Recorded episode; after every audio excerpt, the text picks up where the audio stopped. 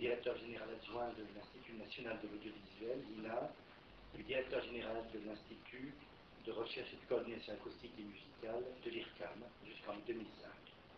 Actuellement, vous dirigez l'Institut de recherche et d'innovation, IRI, que vous avez fondé au sein du Centre Georges Pompidou en 2006. Vous êtes l'auteur de nombreux ouvrages, notamment les trois tomes de la technique et le temps, de 1994 à 2001, les deux tomes de la misère symbolique, les trois tomes de mécréance et discrédit. Tous ces ouvrages sont publiés chez Galilée. Vous êtes enfin président de l'association Ars Industrialis. Vos assises philosophiques sont pour une grande part traversées par la question de la technique. Platon, Kant, Husserl, Le Gourand, Simondon. Dans la majorité de vos ouvrages, vous conjoignez philosophie et technique, et par cette approche, votre réflexion se fait naturellement politique non seulement parce que le lieu d'exercice de ces rencontres est le monde socio-économique industriel, mais aussi parce que la pensée de l'individuation, qui est très présente dans votre réflexion et héritée de Simondon, en montrant que les objets et réseaux techniques sont le siège de processus d'individuation aussi réels, c'est-à-dire aussi concrets que ceux que l'on observe dans les organismes vivants, puisqu'il y a l'individuation psychique et collective, cette individuation est précisément ce qu'il y a de plus intimement politique. Cette conjonction entre philosophie et technique provient d'une conviction profonde par laquelle, si l'esprit n'est pas réductible à la matière, la matière est la condition de l'esprit. C'est ce que vous nommez votre spiritualisme matérialiste. Votre entreprise intellectuelle est celle d'une réévaluation des grands concepts issus de la philosophie occidentale au regard de tout ce que les questions liées au développement des technosciences au XXe siècle ont apporté comme problème nouveau et comme hypothèse de travail nouvel. Une science qui dirait l'être des choses à une science qui chercherait à explorer les possibilités de devenir des choses. Le titre de votre intervention est Vitesse et modernisation, libère des ajustements contemporains. Merci beaucoup Jean-Claude de cette euh, introduction très, qui me fait plaisir, très attentive, très sensible vous avez parlé d'individuation, on a parlé d'individualisation tout à l'heure. Voilà une question qu'il faudrait un jour, il faudrait faire un colloque, individuation et individualisation, qui ne sont pas la même chose. Et, euh, je pense que ça mériterait euh, des débats philosophiques, méthodologiques, sociologiques, psychologiques, euh, technologiques aussi. Approfondis, ça manque beaucoup. Ce que je vais dire, J'ajoute un sous-titre d'ailleurs. Mon sous-titre, c'est du temps carbone au temps lumière. Enchaîne assez directement avec ce que Arnaud Rosa a présenté ce matin, qui m'a d'ailleurs beaucoup intéressé. Ça, ça, fera aussi écho à ce que disait Dominique Cardon, euh, de manière peut-être très générale, sur, sûrement à ses yeux, euh, vers la fin de mon exposé. Je commençais à penser à ce colloque il y a quelques semaines, et à ce que j'allais devoir y dire lorsque je me suis rendu à l'exposition que le Centre Pompidou a consacré, consacre en ce moment au futurisme.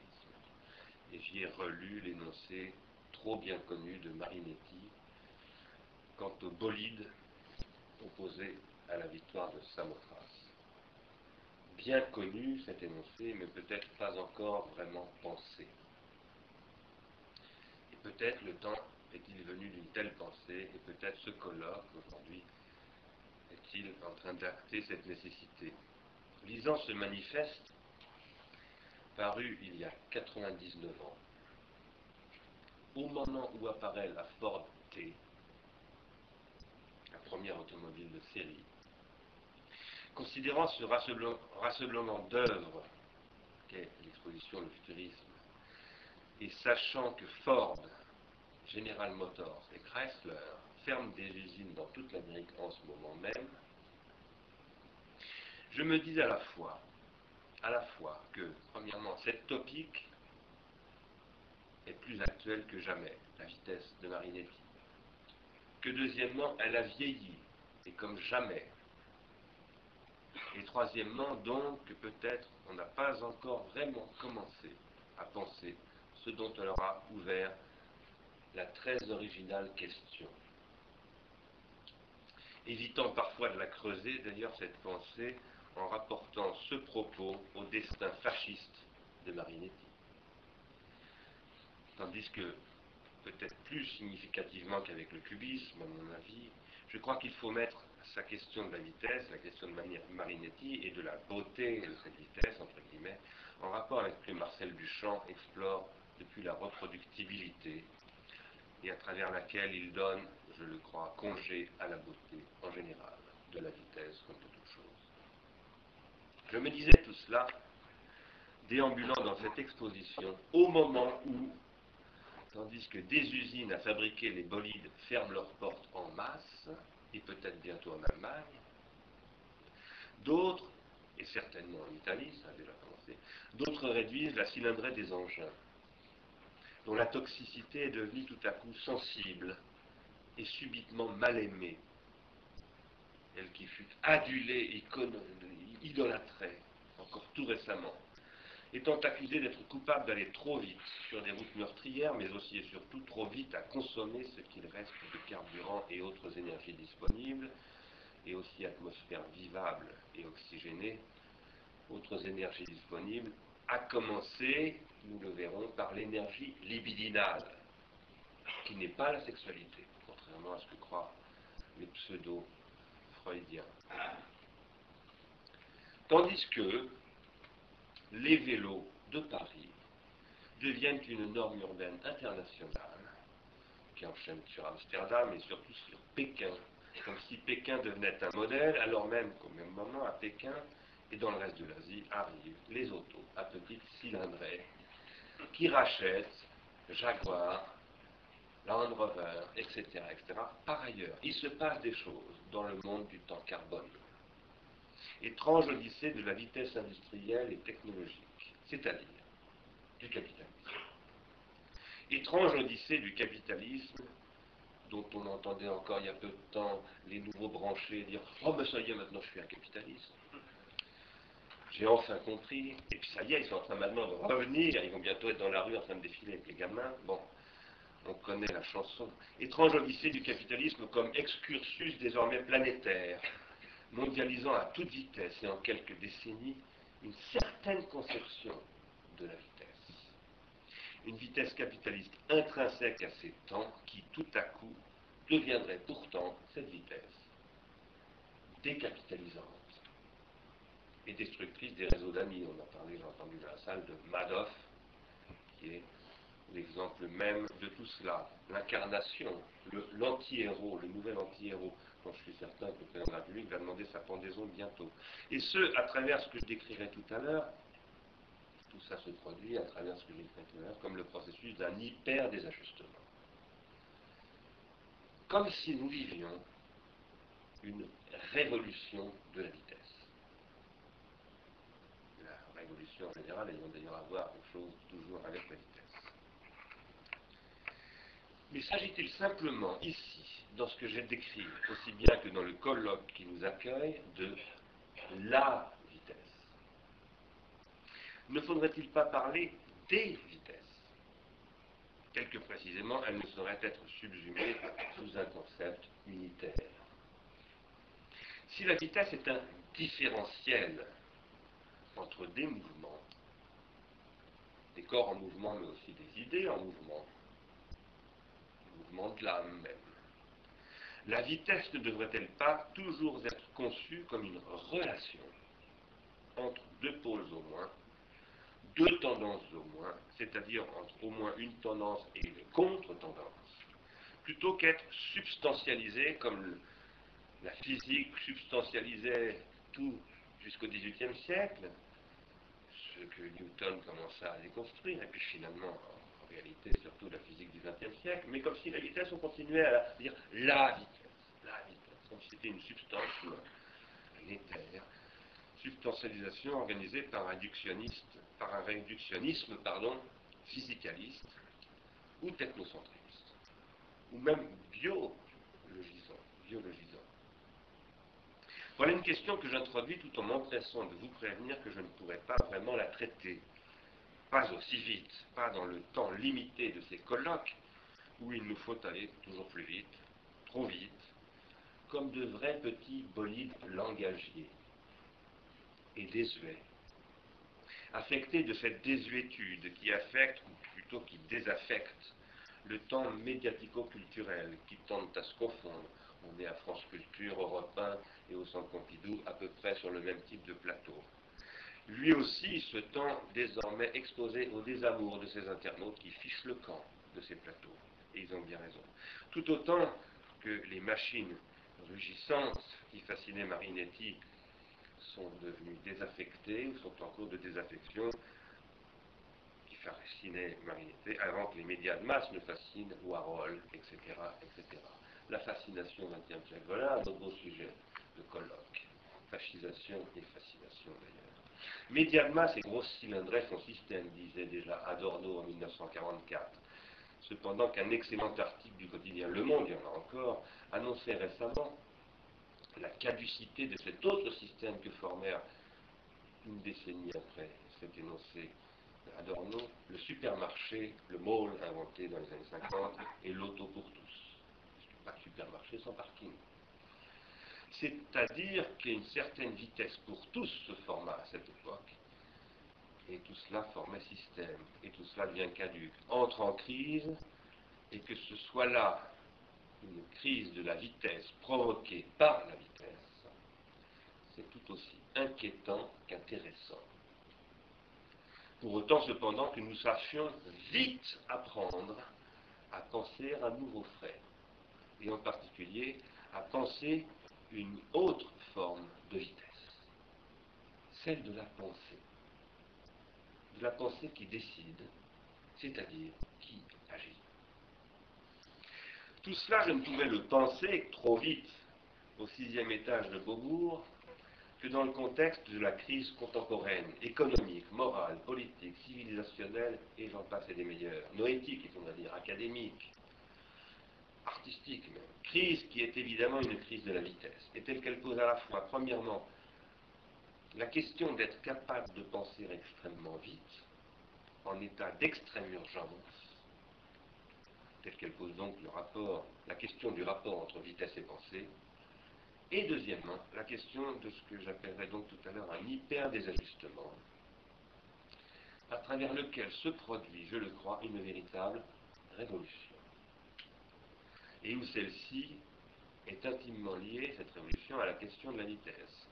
Celle-ci, donc la révolution, signifiant que quelque chose est révolu. C'est ça, une révolution pas des barricades, des grenades lacrymogènes ou des pendaisons ou des guillotines, c'est que quelque chose est révolu, caduque autrement dit. Et ici, il s'agirait de ce qui est révolu à la fois quant à la vitesse et à cause de la vitesse, requérant donc de penser la vitesse autrement et à toute vitesse, car il ne nous reste pas beaucoup de temps.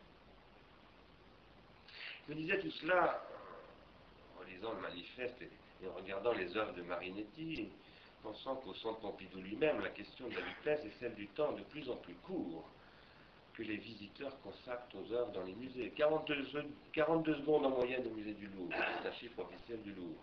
État de fait induit par les industries culturelles en train de devenir elles-mêmes caduques, que l'on tente de sauver, ces industries culturelles, il faut toujours parler en trois secondes de la vitesse, en les gavant de publicité, aux dépens du service public, et dont nous avons progressivement, ces industries culturelles, intégré les standards producteurs de temps de cerveau disponibles et nous les importons, ces standards, dans le musée. Nous-mêmes, personne n'y échappe. Moi, en tout cas, je sais que je n'y échappe pas.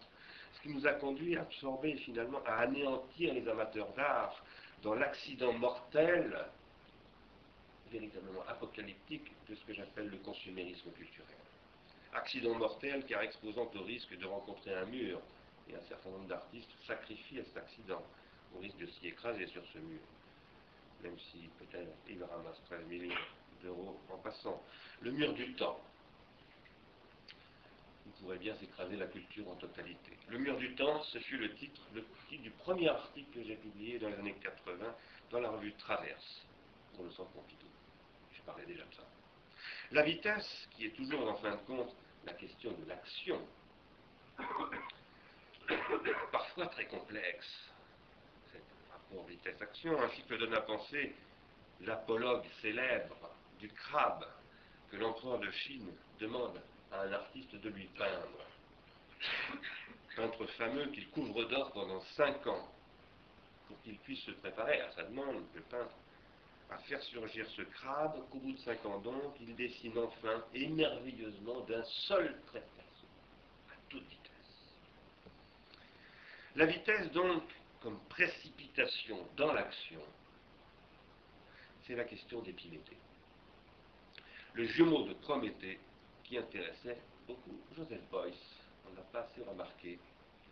C'est la question d'Épiméthée, c'est-à-dire, Épiméthée en grec, c'est celui qui ne devient sage qu'après coup. Trop tard, mais sage quand même. Épiméthée, qui ressemble beaucoup au gribouille de Jacques Lacan, se décide trop vite. Mais après coup, à partir des bêtises dans lesquelles la vitesse l'a précipité, encore peut-être une planche de salut pour George Bush, Alan Greenspan, il y a un certain nombre d'autres crétins qui se sont fait avoir par Bernier. Eh bien, Gribouille se, se met à penser. Il commence à penser. À penser, comme Deleuze le disait d'ailleurs. C'est à partir de la vitesse que l'on pense. Ici, on commence à penser à partir de l'action, en tant que l'action est toujours bête, c'est-à-dire finie. Et contre ce que l'on enseigne en général, à savoir qu'avant d'agir, il faut réfléchir. Tout comme il faut tourner sa langue cette fois dans sa bouche avant de parler. Et ne pas se laisser aller à la griserie d'être un petit bolide langagier, plus ou moins mal médiatisé. Cette épiméthéia, qui est donc l'après-coup par où la bêtise que produisent vitesse et précipitation se transformerait en sagesse, je crois que c'est aussi celle de ce champ transcendantal sans sujet, qui n'est pas une expression de Derrida, ni de Lacan, mais bien de Jean Hippolyte, traducteur de Hegel et de Husserl, enfin, traducteur de Hegel et introducteur de Husserl en France, ce champ transcendantal sans sujet que Jean Hippolyte découvrira dans le discours final de Husserl sur la géométrie. Regardez, Husserl dit finalement, révolution de la phénoménologie. Tout à coup, Husserl dit contre tout ce qu'il avait toujours enseigné, c'est certainement à cause des pratiques techniques d'appontage, le polissage du marbre, etc., qu'on en est arrivé à inventer géométrie. Donc c'est à partir des bêtises techniques de l'épiméthéia, qui est le même repos sur la prométhéia, c'est-à-dire sur la technique, que finalement l'idéalité géométrique adviendrait. Ce champ transcendantal technologique dont Derrida lui dira c'est l'écriture, mais moi je crois que ce n'est pas du tout simplement l'écriture, c'est un champ technologique, et eh bien ce champ technologique, c'est justement celui de la vitesse et de l'accélération. Par exemple, de cette accélération qui rend possible l'algèbre, dans laquelle Husserl, quelques années, très peu de temps avant d'écrire cette conférence sur la géométrie, sur son origine, voit pointer la crise de la science européenne. La crise des sciences européennes, la crise c'est essentiellement un discours sur l'impact de l'algèbre sur les mathématiques et la perte de l'intuition mathématique et, la catastrophe dont Husserl parle dans un écho à la guerre de 14-18, parce que c'est toujours dans la stupéfaction de la science mise au service de la mort en masse que Husserl pense à la phénoménologie ici. C'est la question de ce champ transcendantal sans sujet et technologique, producteur, à mon avis, de la vitesse, qui aura conduit Jean Hippolyte à donner le nom d'Épiméthée à l'une des plus belles collections de l'édition philosophique, celle qui est publiée par les faces universitaires de France, là où précisément Jacques Derrida publia La voie et le phénomène et l'introduction à l'origine de la géométrie. La difficile question de l'empirie, car c'est bien de cela qu'il s'agit dans l'épiméthéisme qui se forme toujours dans le dos du prométhéisme, empirique, il faudrait traiter comme une question de pragmatique, au sens où Kant parle d'anthropologie d'un point de vue pragmatique, c'est-à-dire comme ce qui ne saurait être pensé simplement à partir des données physiques et scientifiques, que l'on peut en cela traiter comme la question même de la praxis, cette question de l'empirie et de la pragmatique. Cette question de l'empirie est évidemment le cadre dans lequel il faut essayer de penser la vitesse. Et cela signifie qu'elle ne peut pas être endurée théoriquement sans être inscrite dans la question de ce que Simondon appréhendait comme, une, comme ce qu'il appelait une ontogenèse, c'est-à-dire comme un processus d'individuation qui d'ailleurs bien plus euh, un devenir pour moi qu'une simple ontogenèse. Parce que dans ontogenèse, il y a toujours ontos et ça m'ennuie. Processus d'individuation constituant le fait de l'hominisation, je prends un terme d'André Leroy-Gourand. Hominisation qui, selon moi, j'agence si mon nom avec Leroy-Gourand ici,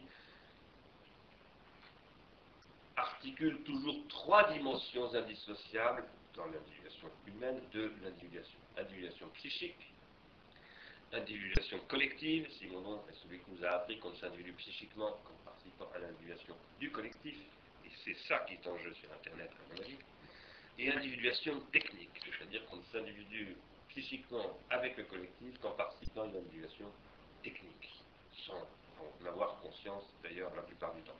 Il m'est impossible de reparcourir ici le chemin qui m'a conduit à penser ainsi, il y a une trentaine d'années maintenant, en passant par la préhistoire et la critique marxienne de l'idéologie allemande.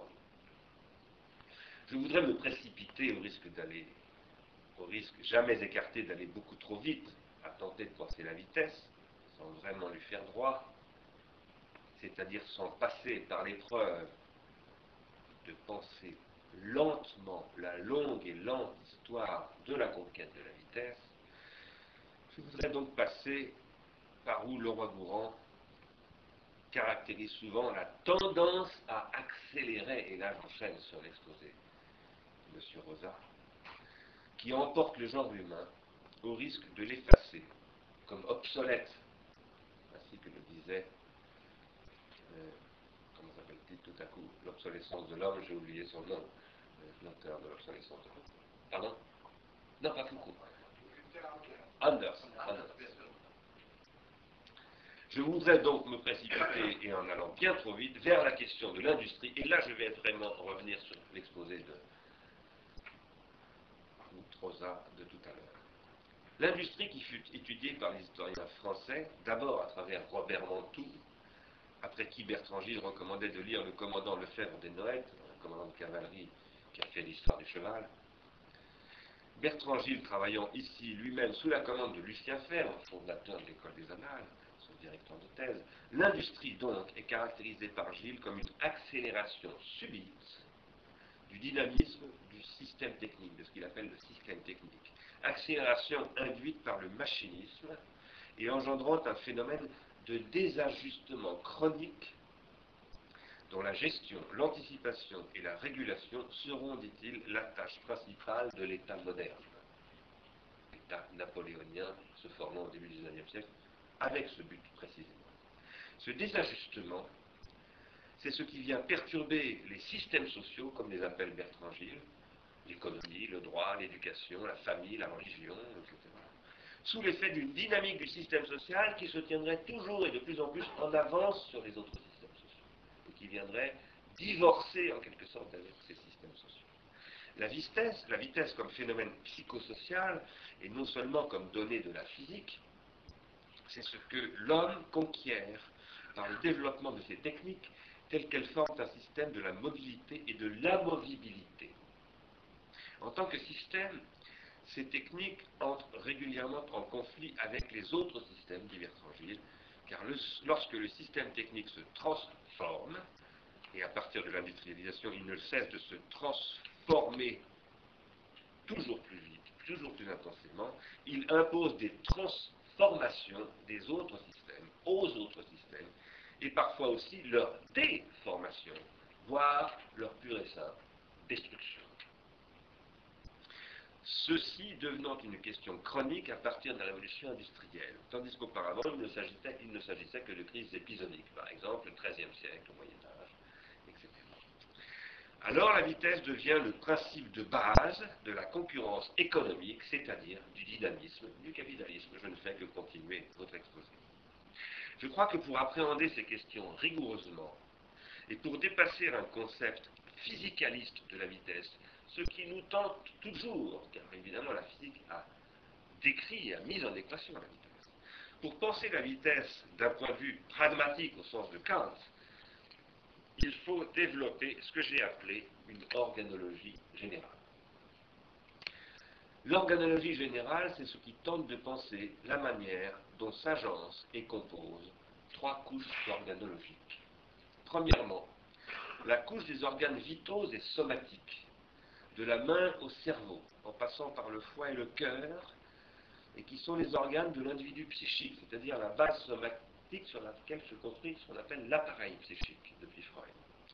Deuxièmement, celle des organes artificiels, dont l'agencement constitue le système technique, mais qui sont essentiels aux organes psychosomatiques des êtres humains.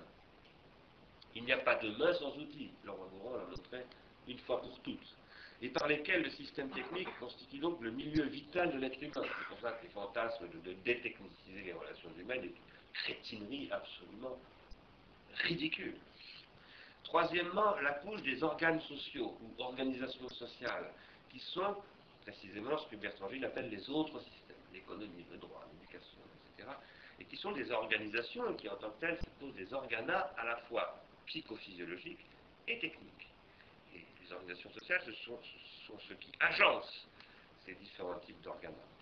Ces trois couches sont en réalité en perpétuel désajustement.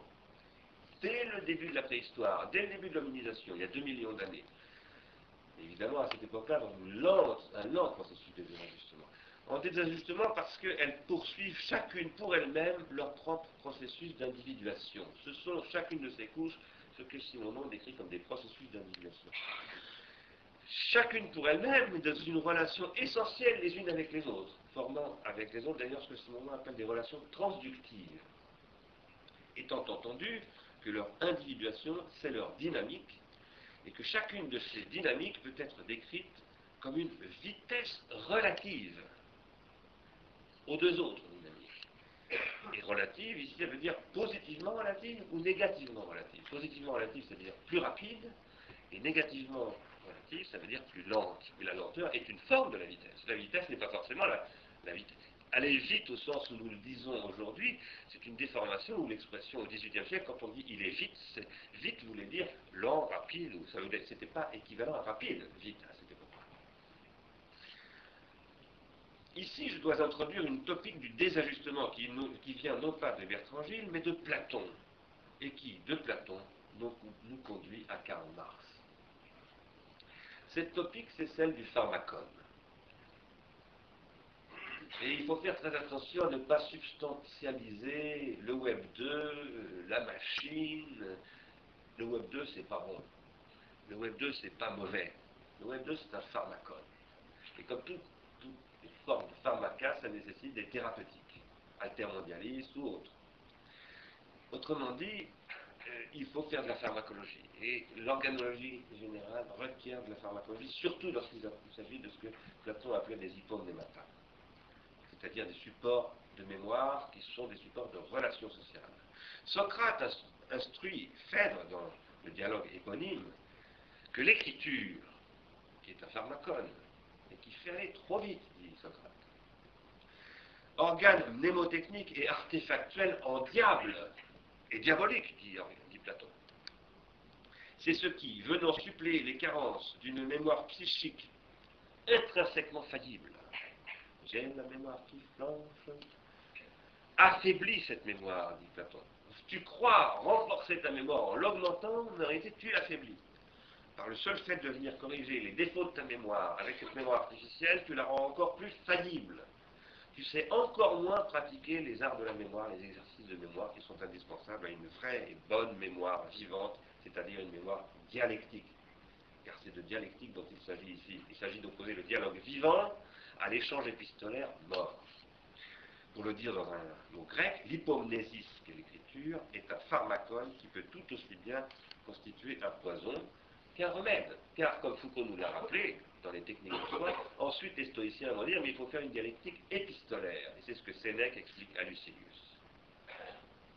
Et à ce moment-là, l'écriture va devenir le remède pour lutter contre la crétinerie euh, qui commence à se développer selon d'autres modalités techniques que les Romains ont inventées entre-temps, y compris l'impérialisme. Parce qu'il ne faut jamais oublier que l'ossium romain est né d'une volonté des légionnaires romains qui revenaient du front, couverts de richesses, mais épuisés de dégoût d'eux-mêmes d'avoir tant versé le sang, de vouloir se soigner. Et tout à coup, l'écriture est devenue la technique de soi, le soin de soi qui a permis de reconstruire une anamnésis à partir de l'hypomnésie. Nous verrons pour conclure, je m'approche de ma conclusion, que le poison est ce qui crée caractère empoisonnant du pharmacone, c'est le fait que le pharmacone, c'est ce qui peut créer des courts-circuits dans un processus de transindividuation. C'est exactement ce que dit Socrate à faire. Il dit, la mémoire artificielle peut te faire croire que tu penses alors qu'en fait tu intériorises un stéréotype, on dirait aujourd'hui un cliché, qui, était défilé par Lysias ou par je ne sais quel sophiste, qui a créé un court-circuit dans ton, appareil psychique. Il te donne l'impression que tu penses, alors que tu ne penses pas du tout, tu ne fais que répéter comme un crétin ce que dit ce sophiste. Ça, c'est un court-circuit dans la transcendisation. Socrate dit qu'il faut faire des circuits longs dans la transcendisation. Ça s'appelle l'anamnèse. Il faut revenir à la source même de la pensée, à l'origine des mots, etc. Alors ça, c'est un long circuit. Est-ce que ce long circuit veut dire qu'il faut aller plus lentement? Pas du tout. Il faut aller plus vite pour faire des circuits plus longs. Donc le problème, c'est pas pour ou contre la vitesse, c'est quelle vitesse? Une vitesse au service de quoi? Au service du crabe qu'on produit d'un seul trait de pinceau. Voilà ce que je crois être la vraie question de vitesse. La provocation d'un court-circuit, cela dit, c'est-à-dire d'une accélération foudroyante de la circulation entre deux pôles, car c'est de ça dont il s'agit, vitesse limite, qu'est un court-circuit. Vous savez qu'un court-circuit, ça fait cramer un, circuit électrique, par exemple. Hein. Pourquoi? Parce qu'entre le, plus et le moins du circuit, si c'est un, courant continu, eh ben, ça abolit, abolit la limite, ça abolit tout simplement la tension, ça détruit l'électricité, donc ça détruit le circuit formé entre les deux pôles. Ça, c'est ce que Marx décrira plus tard, vingt et quelques siècles après Platon, comme un processus de prolétarisation. Car la machine-outil, qui est une autre forme de pharmacone, c'est ce qui court-circuite le prolétaire. C'est ce qui fait que le prolétaire ne pense plus avec ses mains, autrement dit qu'il n'invente plus, qu'il est exclu du processus de production, d'individuation, qu'il n'est plus qu'un esclave, il est revenu au plan des subsistances comme un animal et il n'a plus d'existence. C'est ça que dit le premier Marx, le fameux Marx des manuscrits de 44, etc. Et comme esclave, il, est rabattu au, rang des animaux humains. Devenir capitaliste, qui est aux yeux de Marx la destruction de toute vie humaine, c'est pour ça qu'il écrit dans le premier tome du Capital, le mort saisit le vif. Pour autant, c'est aussi le pharmacone qui rend possible la production de circuits longs. Il s'agit là aussi d'aller vite, il ne s'agit pas, comme les ludites, de mettre les usines, les, machines dans le Rhône ou de les détruire. Il s'agit de les socialiser autrement. Marx disait de conduire à un projet communiste de socialisation des moyens de production. Euh, je ne suis pas sûr qu'il faille penser ça comme ça exactement aujourd'hui, mais je suis sûr en revanche qu'il faut non pas euh, rejeter le pharmacone, mais éviter que le pharmacone ne raccourcisse les circuits, produirait ce que Paul Virilio appelle un rétrécissement du monde, mais au contraire agrandir le monde en allongeant les circuits, sachant que le monde est essentiellement dans notre tête, y compris le monde de Christophe Colomb. C'est dans sa tête que Christophe Colomb a conquis le monde. C'est pas d'abord avec les, les, je sais plus comment on appelle, les caravelles, ou avec les cartes, ou avec les boussoles, c'est d'abord dans sa tête, c'est-à-dire dans son imaginaire, dans sa volonté, dans son désir. Et ma conclusion vient vers cette question du désir.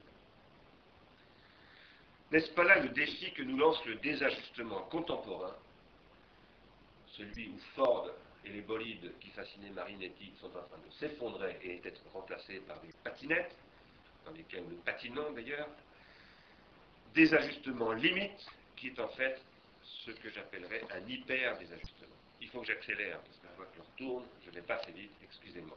Qu'est-ce que c'est que l'hyper-désajustement? J'accélère. Eh bien, c'est la combinaison de trois limites du capitalisme, c'est-à-dire de trois limites de la vitesse, d'une certaine compréhension de la vitesse, pas de la vitesse en soi. Première limite, elle fut décrite en 1867, ça s'appelait la baisse tendancielle du taux de profit. L'accélération de l'innovation conduit inévitablement à la surproduction. Ça, c'est ce que disait Karl Marx.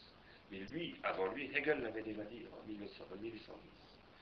Deuxième baisse tendancielle de l'énergie libidinale.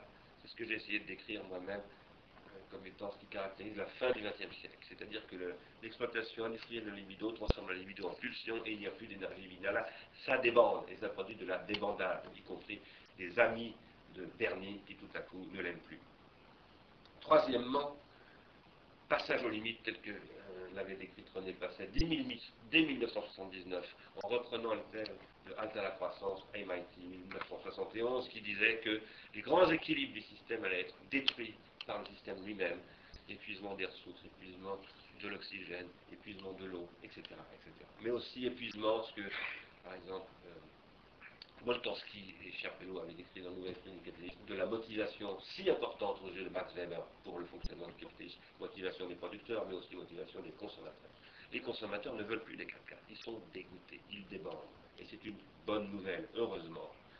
Pour conclure ces très rapides évocations, je voudrais dire pourquoi et comment il faut, selon moi, tirer les conséquences du développement de ce que j'avais appelé il y a 21 ans au Centre Pompidou, dans l'exposition Mémoire du futur, le temps-lumière, et en quoi celui-ci exige la conception d'un nouveau modèle industriel. Le temps-lumière, c'est ce qui doit venir remplacer le temps carbone. Le temps-lumière, c'est une conception de la vitesse qui n'est plus la conception de la vitesse qui grille du gaz carbonique, qui produit du gaz carbonique. Le temps carbone, c'est ce qui est rêvé par Morgan, le fils de la banque Morgan, lorsque dans la splendeur des Amberson, la fille d'Orson Welles, et contre le point de vue du fils Anderson, qui est conservateur, il comprend que la métallurgie et la pétrochimie formeront la base du nouveau modèle industriel qui se formera, le consumérisme du XXe siècle, the American Way of Life. Et il dira, ce consumérisme de masse, c'est la conquête de la vitesse pour tous et par tous. Et c'est ce qui conduira à l'extrême vitesse des rendements qui finira par conduire à la spéculation financière dans laquelle nous sommes aujourd'hui. Je vais trop vite, pardonnez-moi, je saute des chapitres pour ne pas abuser de mon temps. Je crois que le temps-lumière, c'est ce qui ouvre la possibilité d'une autre conception de la vitesse.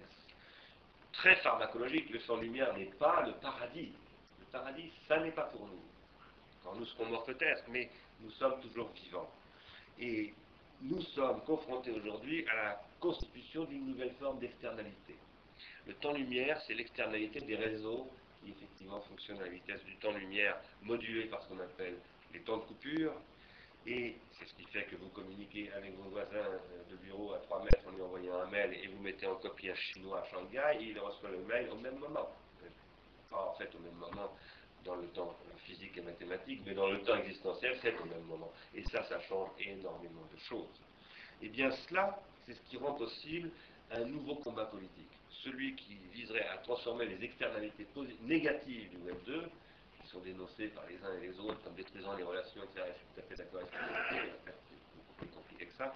En externalités positives, au sens où, n'oubliez vous temps post-négriste, euh, essaye de les penser, pas tout à fait dans le style qui est le mien d'ailleurs, mais en même temps où il a identifié la vraie question. Ce sont les nouvelles externalités. La question de la vitesse, c'est la question de la vitesse dans ces nouvelles externalités. Si j'avais eu le temps, je vous aurais un petit peu dit pourquoi on fait au centre euh, Pompidou, à travers l'Institut de recherche d'innovation, des travaux là-dessus sur les amateurs dans le domaine culturel. Vous avez aussi parlé un tout petit peu de ce que je fais en tant que directeur, euh, président d'Ars Industrialis dans ce domaine. Quoi qu'il en soit, je ne le ferai pas. Je vous remercie de votre attention. Je vous pardonne, pardon d'avoir un peu débordé et je m'arrête là. Merci.